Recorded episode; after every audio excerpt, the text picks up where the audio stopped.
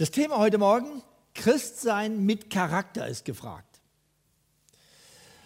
Und wir schauen in die Bergpredigt. In der Bergpredigt hält Jesus seine äh, Regierungserklärung. Ist ja mal toll, wenn irgendwo jemand gewählt wird und dann legt er die Dinge auf den Tisch und dann weiß man, da geht es irgendwo lang.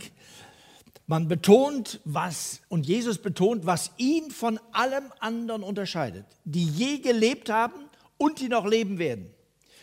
Und jeder soll wissen, woran er mit Jesus ist, worauf er sich einlässt.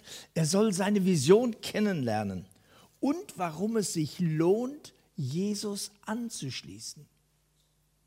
Warum es sich lohnt, ihm anzuschließen, mitzumachen. Und damit sind wir bei den Seligpreisungen, so nennt man sie ja. Die Seligpreisungen sind Verlockung zum Glauben. Die möchten uns locken. Die möchten uns irgendwie in Bewegung bringen. Wir sagen, das ist. Und das möchte ich auch. Und da möchte ich mit einsteigen. Der Sache möchte ich mich verschreiben. Wir hören mal rein. Matthäus 5 ab Vers 3. Selig, oder man kann auch übersetzen, glücklich zu preisen, zu beneiden, gratulieren sind die geistlich Armen, denn ihnen gehört das Himmelreich. Selig sind die da Leid tragen, denn sie sollen getröstet werden. Selig sind die Sanftmütigen, denn sie werden das Erdreich besitzen. Selig sind die hungert und dürstet nach der Gerechtigkeit, denn sie sollen satt werden. Selig sind die Barmherzigen, denn sie werden auch Barmherzigkeit erlangen. Selig sind die reinen Herzens sind, denn sie werden Gott schauen. Selig sind die Frieden stiften, denn sie werden Gottes Kinder heißen. Selig sind die um der Gerechtigkeit willen verfolgt werden, denn ihnen gehört das Himmelreich. Selig seid ihr, wenn euch die Menschen um meinetwillen schmähen und verfolgen und zu Unrecht allerlei Böses über euch reden. Seid fröhlich und jubelt, es wird euch im Himmel reichlich belohnt werden. Das sind sonderbare Glückliche hier, oder? Diese Aufzeichnungen, die haben doch alle irgendwie so einen negativen Beigeschmack. Da strebt man nicht nach, das möchte man tunlichst aus seinem Leben irgendwo heraushalten. Und man hat den Eindruck, dass Jesus gleich in den ersten Versen alles auf den Kopf stellt. Schon See bei den Seligpreisungen zerstört er alle menschlichen, oberflächlichen Glücksvorstellungen. Und es kommt vielleicht bei dem Hörer von heute genauso wie bei den ersten Hörern. Da heißt es, und sie entsetzten sich alle. So was haben wir noch nie gehört. So hat noch nie jemand geredet, wie dieser Jesus von Nazareth. Jemand hat mal gesagt, Jesu Grundgesetz wirkt die Umkehr, wie Umkehrung alles Gewohnten. Aber von Strategie und Taktik und Umwälzung ist keine Rede. Die Revolutionäre unserer Tage machen das besser als Jesus. Gegenüber diesen Profis und Technikern der Revolution wirkt Jesu Programm zahnlos richtig, aber aussichtslos. Wohl niemand hat die Weichheit der Bergpredigt so in Frage gestellt, hat sich so geärgert, so aufgeregt an der Stelle wie Friedrich Nietzsche, das als Pastorensohn.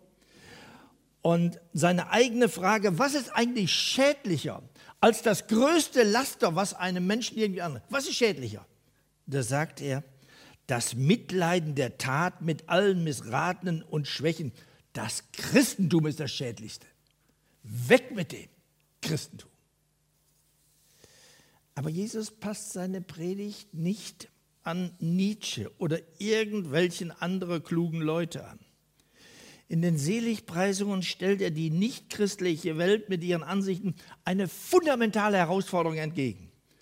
Und er fordert alle auf, sich in dieses neue Wertsystem einzuordnen, das auf sich wirken zu lassen, einzusteigen und mitzumachen. Professor Helmut Thielicke hat lange Zeit auch in Heidelberg äh, gelehrt. Der sagte mal, wer in die Gemeinschaft mit Jesus tritt, das heißt, wer Christ wird, der muss eine Umwertung der Werte vollziehen. Wie sagte mir mal ein Ingenieur, als er zum Glauben kam, Mensch, ich merke jetzt erst, wie ich umdenken muss aus den gewohnten Gleisen raus, auch den gewohnten Denkschemata raus.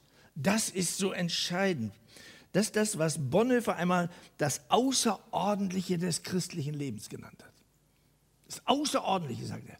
Und weil das so außerordentlich ist, so diametral entgegen gegen das Gewohnte, deshalb gibt es Konflikte. Deshalb kriegen Christen hier und da auch echt Probleme. Deshalb sind sie Fremdlinge in der Welt. Und er sagt, die Welt fantasiert von Fortschritt, Kraft, Zukunft. Die Jünger wissen um das Ende. Sie wissen um Gericht und die Ankunft des Himmelreichs, für das die Welt so gar nicht geschickt ist. Darum sind sie Fremdlinge der Welt, lästige Gäste, Friedensstörer, die verworfen werden. Soweit Bonhoeffer. Und Jesus sagt das, er bringt auf den Punkt mit einem Satz, den wir alle gewiss schon gehört haben, mein Reich ist nicht von dieser Welt, lässt sich mit nichts vergleichen. Und man muss ja mal ganz offen zugeben, und ich habe Verständnis für Menschen, die so reagieren, äh, dass die Wege Gottes ja manchmal seltsam schräg klingen, oder? seltsam schräg. Wir müssen immer mal Verständnis haben und uns in die Fußstapfen derer begeben, die noch nicht glauben und nicht glauben wollen oder können oder wie auch immer. Da heißt es doch, Gott erhöht die Demütigen und erniedrigt die Stolzen. Das ist anders bei uns, genau umgedreht. Oder er nennt die Ersten die Letzten und die Letzten die Ersten. Oder er schreibt dem Diener wahre Größe zu und schickt den Reichen mit leeren Händen weg. Und er sagt, die Sanftmütigen, die werden das Reiche erben. Genau entgegengesetzt als das, was gedacht wird, das propagiert wird in dieser Welt. Jesus fordert alle mit seinem Programm und in den Seligpreisungen heraus. Das müssen wir so auf uns wirken lassen. Vielleicht auch nochmal ganz neu erschrecken, hinhören und erstaunt sein berührt werden. Nun lasst uns einen kurzen Streifzug durch diese einzelnen Seligpreisungen machen. Erstens, selig sind die Armen. Selig sind die Armen. Das ist die entscheidende Bedingung, die ins Reich Gottes führt. Oder darf ich mal so sagen? Das ist der Code, der in den Himmel bringt. Selig sind die Armen. Die Armen im Geiste, da haben ja die Spötter gesagt, das sind die Dummen und die kriegen eine Freikarte in den Himmel. Aber weder Klugheit noch Dummheit bringt in den Himmel oder schließt aus. Bei den Armen hier geht es nicht um materiell Arme, sondern um das geistliche Armsein. Diejenigen, die wissen, dass sie so vor Gott nicht recht sind, die eine Ahnung haben von Gott, ein Gespür kriegen für Gott, nicht einen selbstgemachten Götze, sondern wirklich den Gott, den wir soeben besungen haben in der Anbetung. Und dann weiß ich, ich kann mich nicht vor Gott ins gute Licht setzen. Und die ahnen, dass Gott anders wertet. Er wiegt anders, wie wir in dieser Welt wiegen. Und denen dann aufgeht, ich brauche Jesus. Ich brauche Jesus. Das ist eine Zumutung für alle Selfmade-Menschen, die meinen, sie können allein, so wie sie sind, während sie Gott recht. Die tadellosen Moralisten und die Gutmenschen oder die Religiösen, die sich so anstrengen, dass es fast wehtut und denken, so könnten sie den Himmel in irgendeiner Weise erreichen alle, die sich reich vorkommen und diesen Reichtum in die Waagschale vor Gott werfen wollen. Wer wirklich vor Gott steht, vor dem Gott der Bibel und vor dem gekreuzigten Christus, da wird er sichtbar. Der wird geistlich arm. Da schmilzt Hochmut und da wird er stolz und die eigene Größe, die eigene Gerechtigkeit beerdigt. Und dann steht man vor dem Geheimnis des Evangeliums. Und das Geheimnis des Evangeliums ist eine Person, das ist Jesus. Und dann begreife ich dieses neue Wort, was er gebracht hat, in Person gebracht hat, Gnade. Das ist der neue Code der Wertschätzung Gottes. Da geht eines Tages ein, ein, ein Pharisäer und ein, ein Mann, der im negativen Sinne bekannt war, Leute übers Ohr gehauen hat und so weiter, sind im Tempel. Und der eine sagt, lieber Gott, ich bin so dankbar. Ist ja schön, dass er doch so sagt. Ich bin dankbar, dass ich nicht so bin wie der da und die da und so weiter und so weiter. Und dann kommt dieser, äh, dieser Mann nach vorne und dann sagt er nur eins, Gott sei mir Sünder gnädig. Ich habe nichts zu bringen. Ich kann nicht so wie der da irgendwie was vorweisen. Kann ich nicht, wenn ich ehrlich bin. Und über diesen heißt es, der ging gerechtfertigt nach Hause. Das heißt, dem gilt das ganze Jahr Gottes für Zeit und für Ewigkeit. So durchkreuzt Jesus direkt im ersten Satz der Bergpredigt alle menschlichen Vorstellungen. Das Reich Gottes, der Himmel, wird den Armen und Schwachen und nicht den Reichen und Starken zugesagt. Das war und ist gleichzeitig die ganz große Chance für Menschen, die wissen, ich bin nicht so okay, wie ich manchmal denke und wie andere Leute vielleicht von mir denken. Ich kenne mein Leben, wie es bisher gelaufen ist.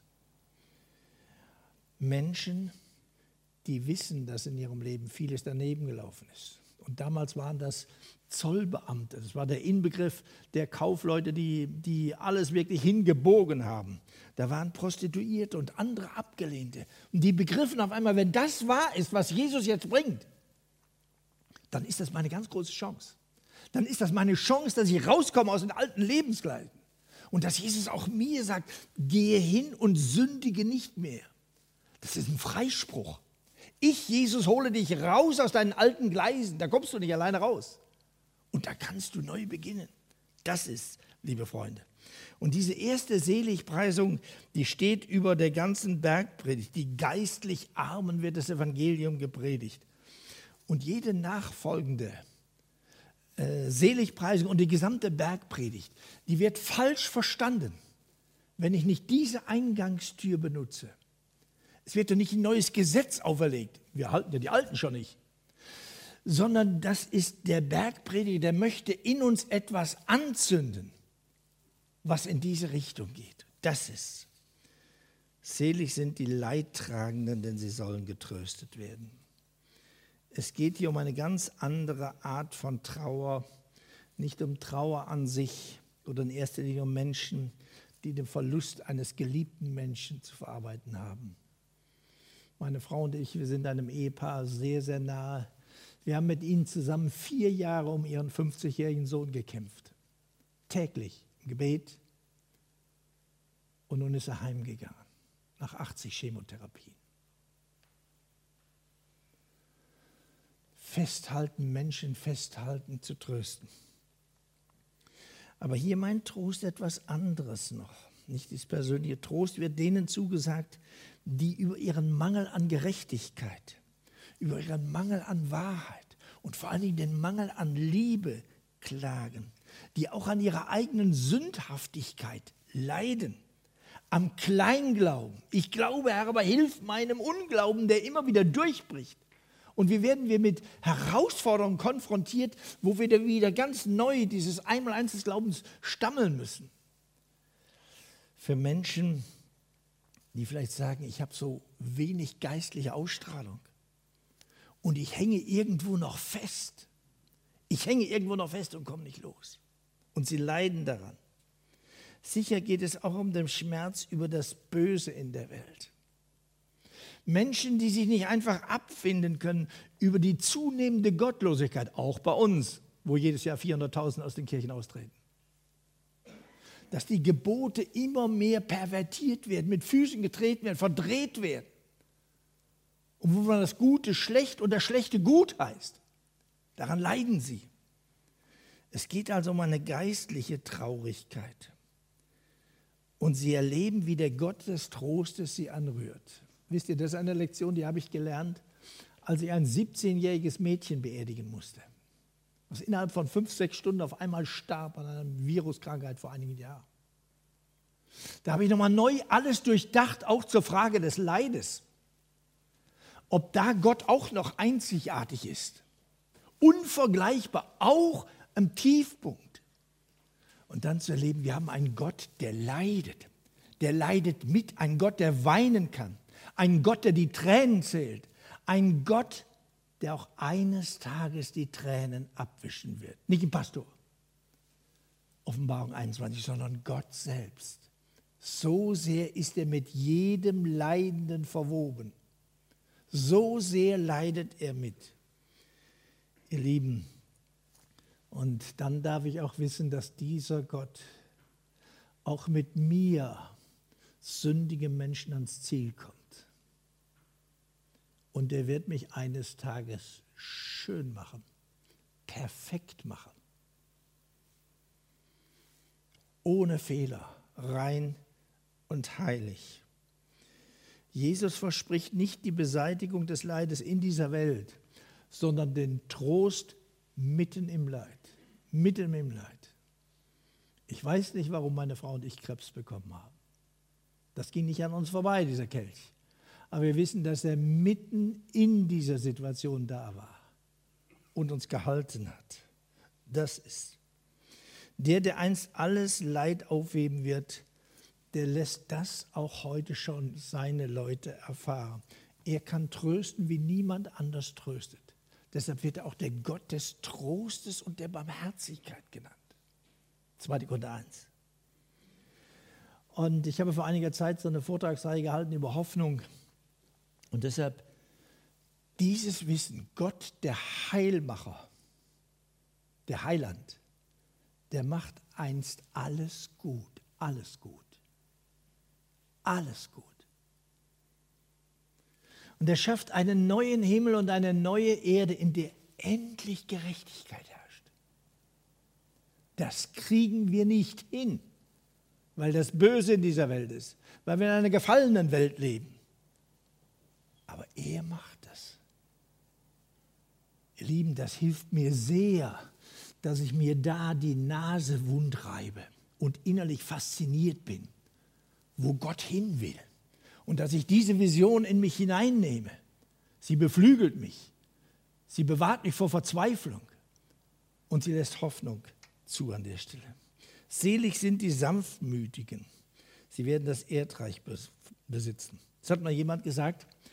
Das gilt immer für die Leute, die nicht in Frankfurt leben. Also Heidelberg oder irgendwo anders, Hamburg sagen wir, es gibt eine vertrackte christliche Sanftmut, die es auf die geschickte Weise versteht, den anderen ins Unrecht zu setzen und dadurch das eigene Spiel zu machen. Diese Art Sanftmut bildet die gebräuchlichste Waffe, gleichsam die Pistole 0815 im kirchlichen Nahkampf. Gibt es das auch in Frankfurt? Kirchlicher Nahkampf. Wer ehrlich ist und Temperament besitzt, der fliegt in der Kirche ständig aufs Kreuz. Das heißt, er kriegt Dampf. In, da muss immer mit leisen Tönen geredet, alles demütig, alles so ungefähr in der Kirche, so sagt er hier. Und dann führt das sehr oft zur Diktatur der Schwachen. Könnt ihr damit was anfangen? Die Leisetreter, die tun dann so und die drücken auf die Tränendrüse und, und andere, die kriegen ein schlechtes Gewissen und beugen sich dann runter und so weiter und so fort. Solche gespielte Sanftmut, darf ich das mal ganz offen sagen, die ist Sünde die Sünde. Es geht hier nicht um eine fromme Kriecherei ohne Rückgrat, sondern im griechischen Adjektiv heißt es Freundlichkeit, bescheiden, rücksichtsvoll, zuvorkommend. Oder mir gefällt das so gut, nicht Schwäche ist gemeint, sondern milde gewordene Kraft. Milde gewordene Kraft, das ist milde gewordene Kraft, die aus der Wahrheit Gottes lebt. Oder wie jemand sagt, kontrollierte Energie. Kontrollierte Energie. Machen wir aus Christen nicht immer solche Leute, die, die irgendwo immer wackeln und äh, kein Rückgrat haben an der Stelle. Sondern das sind Menschen, die haben Kraft. Und werden auch kontrolliert durch Gottes Geist. Und sie können auch auf Ellbogen verzichten. Und dann drücken sie den anderen nicht an der Wand, sondern sie lassen ihm die Meinung und den Spielraum. Und dann werde ich, wo es um Recht und Wahrheit geht, nicht nachgeben. Aber wo es um persönliches Recht geht, da kann ich nachgeben. Da kann ich sogar Gnade vor Recht ergehen lassen. Es sind Menschen, die nicht immer in die Steigeisen gleich gehen, auch in Gemeindeversammlungen. Gleich, es gibt ja solche Leute, also Heidelberg und Hamburg, nicht hier wahrscheinlich. Die irgendwo gleich, zack, sind so hoch und dann, ach, Kerle, brauchen sie fünf Leute, die sie wieder runterziehen. Irgendwo an der Stelle. Nein. Und es ist auch so wichtig, dass wir in einer Gemeinde eine Fehlerkultur nicht kultivieren. Gibt ja Leute, die sagen, ach, da wird so ein hoher Level gefahren und so weiter. Nee, ich habe immer gesagt, wir wollen nur Fehler minimieren. Das ist schon sehr wichtig, dass wir auch irgendwie Exzellenz auftreten. Das ist schon, schon wichtig. Auf der anderen Seite, wir sind Fehler. Und das fängt bei mir an und hört beim letzten auf. Und wir sollten einander so sehen. Und in der Gemeinde darf man Fehler machen. Und in der Gemeinde darf man ausprobieren. Und dort, wo ich in irgendeiner Weise schuldig geworden bin, dann sollen wir das Rückgrat haben, auch hinzugehen und sagen, du, das tut mir leid, ich habe noch mal eine Nacht drüber geschlafen. Das war nicht gut, wie ich dir gestern über den Mund gefahren bin. Ich hoffe, dass ihr das lebt. Hier bei euch darf man Fehler machen, aber da hat man auch diesen Mumm, wirklich hinzugehen und sagen, du, tut mir leid, ohne dass mir ein Zacken aus der Krone fällt. Das ist doch, oder? Mit Fehlerlosigkeit können wir einfach nicht glänzen. Das ist auch dann eine eisige Atmosphäre. Wo lernt man eigentlich Sanftmütigkeit? Ich finde bei Jesus, wenn man ihn anschaut, und ihn sollte man immer anschauen, er sagt einmal, ich bin von Herzen sanftmütig und demütig, lernt von mir. Es gibt keinen besseren Lehrmeister als Jesus. Und deshalb ist es so wichtig, dass wir die Beziehung mit ihm pflegen. Und wie er mir mit Sanftmut entgegenkommt, so kann ich doch dann auch anderen gegenüber das walten lassen, oder? Und dann ist viertens der Hunger und Durst nach Gerechtigkeit die Rede. Sie sind selig und sie sollen satt werden. Sicher werden Christen auch die soziale Gerechtigkeit vor Augen haben. Wir dürfen uns nicht an die Ungerechtigkeit in dieser Welt gewöhnen. Im Kleinen und im Großen. Das fängt in der Familie an und im Eheleben und so weiter, aber auch im Großen. Wir sollen uns nicht daran gewöhnen. Persönlich werde ich begangenes Unrecht nicht einfach hinweggehen, sondern ich lasse mich korrigieren, auch in der Gemeinde. Und ich entschuldige mich. Da sollten wir in der Gemeinde stark sein. Da sollten wir stark sein. In der Liebe, die zu Fehlern steht, dem anderen auch Fehler zugesteht und sich zu entschuldigen. Aber in erster Linie geht es hier Hungern und Dürsten nach Gerechtigkeit um den geistlichen Hunger. Da heißt es im Psalm 42 einmal, wie der Hirsch lechzt nach frischem Wasser, so dürstet meine Seele nach Gott. Ich habe Verlangen nach Gott. Ich habe Verlangen nach Gott. Nicht nur, dass ich einige Gedanken im Kopf denke, dass ich einige Dogmen im Kopf habe, sondern meine Seele dürstet nach Gott, nach der persönlichen Beziehung mit Gott. Damit sind Menschen gemeint, die Gott vor allem anderen brauchen und ihm gefallen wollen, denen die Sache Gottes vor allem anderen am Herzen liegt. Vor allem anderen, Matthäus 6, 33 und die geistlich wach sind und vor allen Dingen eins tun, darauf ihr Augenmerk äh, setzen, dass sie die Beziehung zu Jesus pflegen. Eine Liebesbeziehung muss gepflegt werden, sonst schläft sie ein. Sonst schläft sie ein.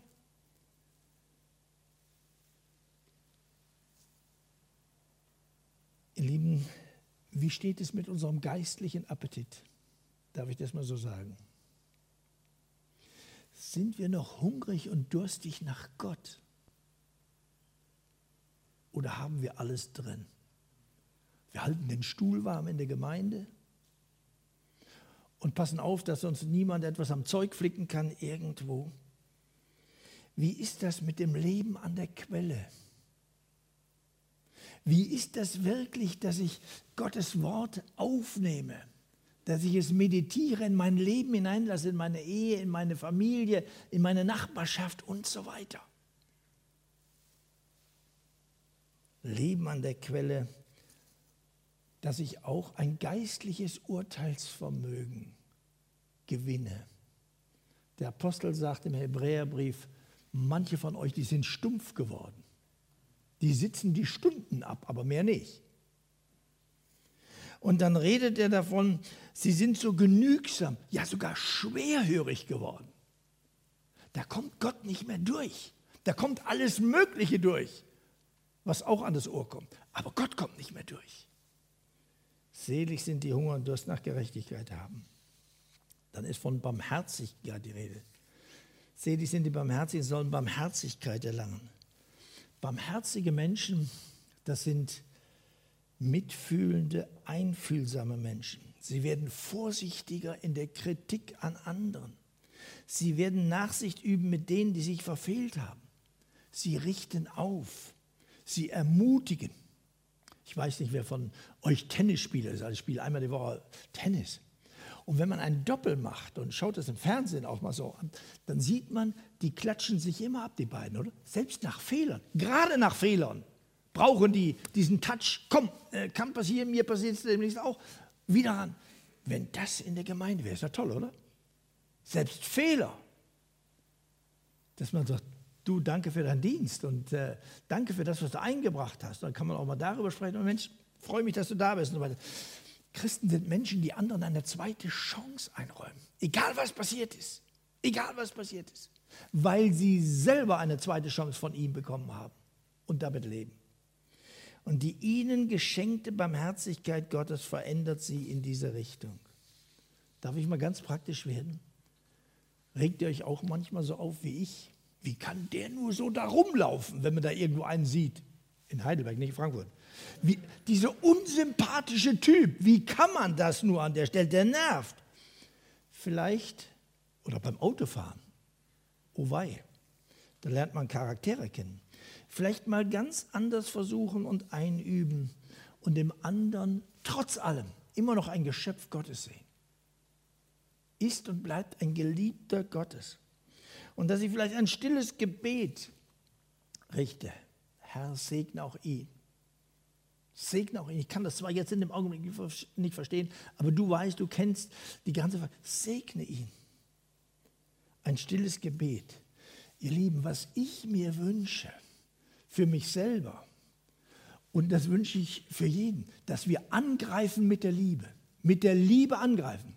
Die Liebe ist nicht so irgendwie etwas, was man aufs Brot schmiert, sondern angreifen mit der Liebe. Anders zu reagieren, als andere reagieren. Machen wir es doch mal. Üben wir es mal ein. Ich merke bei mir, es gelingt nicht immer. Aber es gelingt vielleicht immer mehr. Und das ist doch, oder? Selig sind, die ein reines Herz haben. Sie werden Gott schauen. Wisst ihr, die Seligpreisungen, ich habe mich so 30 Jahre meines Dienstes an den Seligpreisungen vorbeigedrückt. Über alles Mögliche geredet. Die, die Seligpreisungen, da hatte ich immer unheimlich Respekt vor und manches war mir auch nicht so klar. Irgendwann nee, fang lieber äh, etwas später an, äh, mit der Bergpredigt auszulegen und so weiter. Und jetzt sind wir hier. Selig sind, die ein reines Herz haben. Darf ich mal fragen, wer ein reines Herz hat? Nur ich? Ein reines Herz. Da wird uns ganz anders, oder? Reines Herz, ach du liebe Schreck.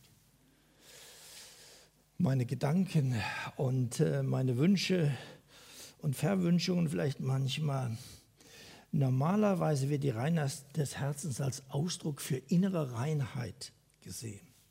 Und wie viele Bußübungen gibt es und Selbstreinigungsversuche, um reines Herz zu gewinnen bei den Leuten in Heidelberg und in Hamburg, vielleicht auch in Frankfurt, dass ich mich selber reinigen möchte. Und ich kriege das Unkraut nicht aus meinem Lebensgarten raus. Es ist da. David macht es anders. Er betet und dann heißt es dort, schaffe du Gott in mir ein reines Herz. Ich kann das nicht, hat er ewig versucht. Schaffe du Gott in mir ein reines Herz. Herr, du kennst auch das Kleingedruckte in meinem Leben. Und das ist dir nicht gleichgültig, da schaust du nicht vorbei. Nicht nur die Überschrift, sondern auch das Kleine. Dafür interessierst du dich. Herr, schaffe du in mir ein reines Herz. Reines Herz meint nicht Fehlerlosigkeit, sondern ein offenes, ehrliches, lebendiges Herz und Umgang mit Gott. Das ist damit gemeint. Offen und ehrlich vor Gott stehen. Das Herz ausschütten heißt im Psalm 60. Und dass unser Denken, unser Wollen und unser Fühlen mehr von Gott geprägt wird. Darum geht es. Und wo das geschieht, da werden auch unsere Beziehungen zu unseren Mitchristen, zu unseren Nächsten so in diese Richtung geprägt werden. Meine Frau und ich, wir haben so jeden Tag so eine Gebetszeit miteinander, lesen wir Gottes Wort und die Bibel. Das ist für uns wichtig, auch nach 50 Ehejahren noch. Äh, irgendwo davon lebt unsere Ehe, nicht weil wir so Weltmeister sind und weil wir irgendwelche Künstler sind und alles so hier aus dem Ärmel schütteln, sondern ich würde, wir würden wirklich sagen, das ist etwas, was uns immer wieder einen Dienst tut, gemeinsam Gottes Wort zu lesen, aufzunehmen, darüber zu sprechen und darüber ins Gespräch mit unserem himmlischen Vater zu gehen. Und wir haben so die Gebete so ein bisschen aufgeteilt. Meine Frau hat so ein paar Gebetsanliegen und äh, ich, sie betet unter anderem sehr viel für die Familie und ein Gebet, das lautet immer, fast täglich bei meiner Frau, betrifft die Enkel, Herr, lass unsere Enkel frühzeitig Jesus kennen und lieben lernen. Kennen und lieben lernen. Das ist unser Gebet. Das ist das Wichtigste, was wir auch als Großeltern tun können. Dass wir das den Kindern wünschen. Nicht, dass sie vor vielem allen bewahrt bleiben und so weiter und so weiter, das auch. Aber dies, dass sie Jesus kennen, die größte Findung, die ein Mensch auf Erden machen kann. Dass sie die finden und dass sie Jesus lieben. Nicht nur hier im Kopf haben, Dogmen irgendwo auswendig lernen, sondern hier Jesus lieben. Du sollst den Herrn, deinen Gott, lieben von ganzem Herzen. Und damit bin ich beim Frieden stiften. Selig sind die Friedfertigen. Und jetzt die Ukraine, habe ich gedacht. Was sagst du? Ich wollte was ganz anderes sagen. Jetzt erleben wir diesen furchtbaren Krieg in der Ukraine. Wir erleben ihn ja nur an, am Fernseher mit. Sagt mir jemand, ich kann das nicht mehr sehen. Das packe ich nicht mehr. Es liegt nicht mehr unter bei mir. Ich schaue keine Nachrichten mehr, sagte mir diese Woche jemand. Und alle sind überrascht. Alle. Die Kleinen und die Großen und sind entsetzt. Das hätten wir doch nie mehr für möglich gehalten in Europa, oder? Wir hatten doch gedacht, das haben wir irgendwo im Griff. Wir haben doch gelernt aus der Vergangenheit. Und das will doch niemand mehr. Täuschen wir uns nicht. Die Bibel sagt, der Friede ist von der Erde auch weggenommen. Und endgültiger Friede wird erst dann da sein, wenn der Friedefürst erscheint. Trotzdem, Außenministerin Baerbock hat einen guten Satz gesagt. Wir müssen einen kühlen Kopf bewahren, so sehr es uns auch das Herz zerreißt. Ist ja herzzerreißend. Furchtbar. Wir müssen einen kühlen Kopf behalten, so sehr es uns auch das Herz zerreißt. Natürlich kommt die alte Frage wieder auf, ich gleite nicht ab ins Politische, keine Bange. Brauchen wir ein Gleichgewicht der Kräfte als Voraussetzung für die Gespräche auf Augenhöhe? Haben wir ja schon mal gehabt in den 70er Jahren und so weiter und 62 und so weiter? Ist eine Frage. Ich antworte darauf nicht. Eins weiß ich. Trotz allem müssen wir irgendwo und irgendwie den Gesprächsfaden wieder aufnehmen. Das muss irgendwie gelingen. Selbst wenn ich über ein Graben springen muss und selbst wenn die Verantwortlichen, Wortführer äh, über den Gräben springen müssen, helfen wir. Ich weiß von Menschen, die Flüchtlinge aufnehmen auch in unserer Familie, spenden wir, ob es Textilien sind oder ob es irgendwie Geld ist und vor allen Dingen durch Fürbitte. Die Bibel sagt in allererster Linie durch Fürbitte. Warum denn? Weil die es nötig haben, weil das fehlerhafte Menschen sind. Für Gott muss ich nicht beten. Aber für jeden, der irgendwo ein Amt und einen Dienst hat und jetzt gerade in dieser Zeit und die machen Fehler, genauso wie in der Corona-Krise. Die machen Fehler beten wir für sie, dass sie Weisheit haben. Nicht jeder Kluge ist weise. Die Bibel macht einen Unterschied. Nicht jeder Kluge ist weise. Beten wir davon. Jesus nennt die selig, die Frieden schaffen und Menschen versöhnen, in deren Gegenwart Spannungen und Streit abnehmen.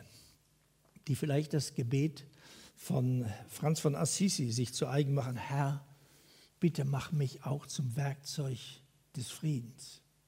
In der Familie beginnend, ausgleichend. Wie wichtig ist das? Lasst mich noch etwas sagen zu Corona. Ich habe das mal so genannt. Wer siegt in der Gemeinde? Corona oder der Heilige Geist? Lasst mich das mal auf den Punkt bringen. Das ist ein, mir ganz wichtig. Ich merke die Diskussionen und die unterschiedlichen Haltungen und Einstellungen, die man so auf der Straße und im Fernsehen findet, die gibt es auch in der Gemeinde. Jedenfalls in Heidelberg und in Hamburg. Ich vermute, vielleicht auch hier bei euch. Ganz unterschiedliche Auffassungen. Wie gehen wir damit um? Ich möchte, das ist mir ein tiefes Anliegen, dass wir als Gemeinde einen Unterschied ausmachen. Ich merke, wie die Diskussionen losgehen, auch in der Gemeinde, wie sie auch Grüppchen bilden und wie man auch missioniert mit seiner Anschauung. Ich habe eine klare Haltung und meine Frau auch. Aber ich möchte auch andere Menschen den Freiraum lassen, anders zu denken, auch wenn ich es nicht verstehe und gutheiße. Aber ich kämpfe darum. Ich kämpfe darum, dass die Gräben nicht, wie ich hier und da höre, die Gräben so breit werden, dass man nicht mehr miteinander kann. Und wenn Corona zu Ende ist, wann immer das ist, weiß keiner, dass auf einmal merkt man, wir kommen nicht mehr zusammen. Mir ist ein ganz tiefes Anliegen. Und wisst ihr, was ich mache? Ich sage es euch einfach mal. Ich habe angefangen, morgens früh in meiner Andacht zu beten für die Menschen in unserer Gemeinde, die anders denken als ich und anders handeln. Das hilft mir. Nicht von oben herab, Herr, hilf diesen mal, diesen Unverbesserlichen, gib dir mal Nachhilfeunterricht. Nein, nein, nein. Sondern wirklich auf Augenhöhe, Herr, mir tut es weh. Ich leide darunter. Und wir sind eine Gemeinde und bleiben Brüder und Schwestern, auch wenn wir an dem Punkt anders denken. Dann will ich das aushalten. Und dann gib mir die Willigkeit und die Kraft dazu. Ich möchte, dass der Heilige Geist in der Gemeinde gewinnt und nicht Corona. Das ist mein Wunsch. Und damit bin ich beim letzten. Selig sind die Verfolgten. Die ersten Christen haben manches erlebt, nur weil sie Jesus treu sein bleiben wollten, nicht mehr. Und sie haben erlebt, wie der Arbeitsplatz verloren ging, wie Spaltung in der Familie gab, Verfolgung. Warum? Weil zwei unvereinbare Wertesysteme aufeinanderprallten. Das ist passiert. Und auch heute können Christen so etwas erleben wie Ablehnung, Verachtung und Widerstand. Christus ist ihnen das wert. Warum? Weil Christus ihnen den Kopf und das Herz abgewonnen hat. Und sie können nicht mehr anders, als Christus zu folgen, ohne ein Eigentor des Lebens zu schießen. Deshalb bleiben sie Jesus treu. Und das wollen sie unter allen Umständen Jesus treu bleiben. Er soll dazu befähigen. Und sie wissen, dass Jesus doppelt und Markus 10 sogar hundertfach beschenken und entlohnen wird. Hier schon, auch in der Gemeinschaft von Christen, ich finde das so etwas Großartiges. Wenn es die christliche Gemeinde nicht gäbe, ich würde sie sofort erfinden. Trotz allem. Und in der Ewigkeit erst recht. Ihr Lieben, jetzt wissen wir, woran wir mit Jesus sind. Das ist sein Programm. Jesus überfordert keinen Menschen. Er fordert heraus, ja, das ja. Er fordert heraus und wir dürfen ihm gerne sagen, Jesus, das kann ich gar nicht leben. Das kann ich wirklich nicht leben. Aber wir dürfen ihm eins sagen, Jesus, präge mich in diese Richtung. Nimm mich mit auf deine Reise. Verändere mich durch deinen Heiligen Geist. Du willst ja in mir wirken, was du möchtest. Liebe mich gesund, Jesus. Liebe mich gesund und mach mich zum Werkzeug deines Friedens. Amen.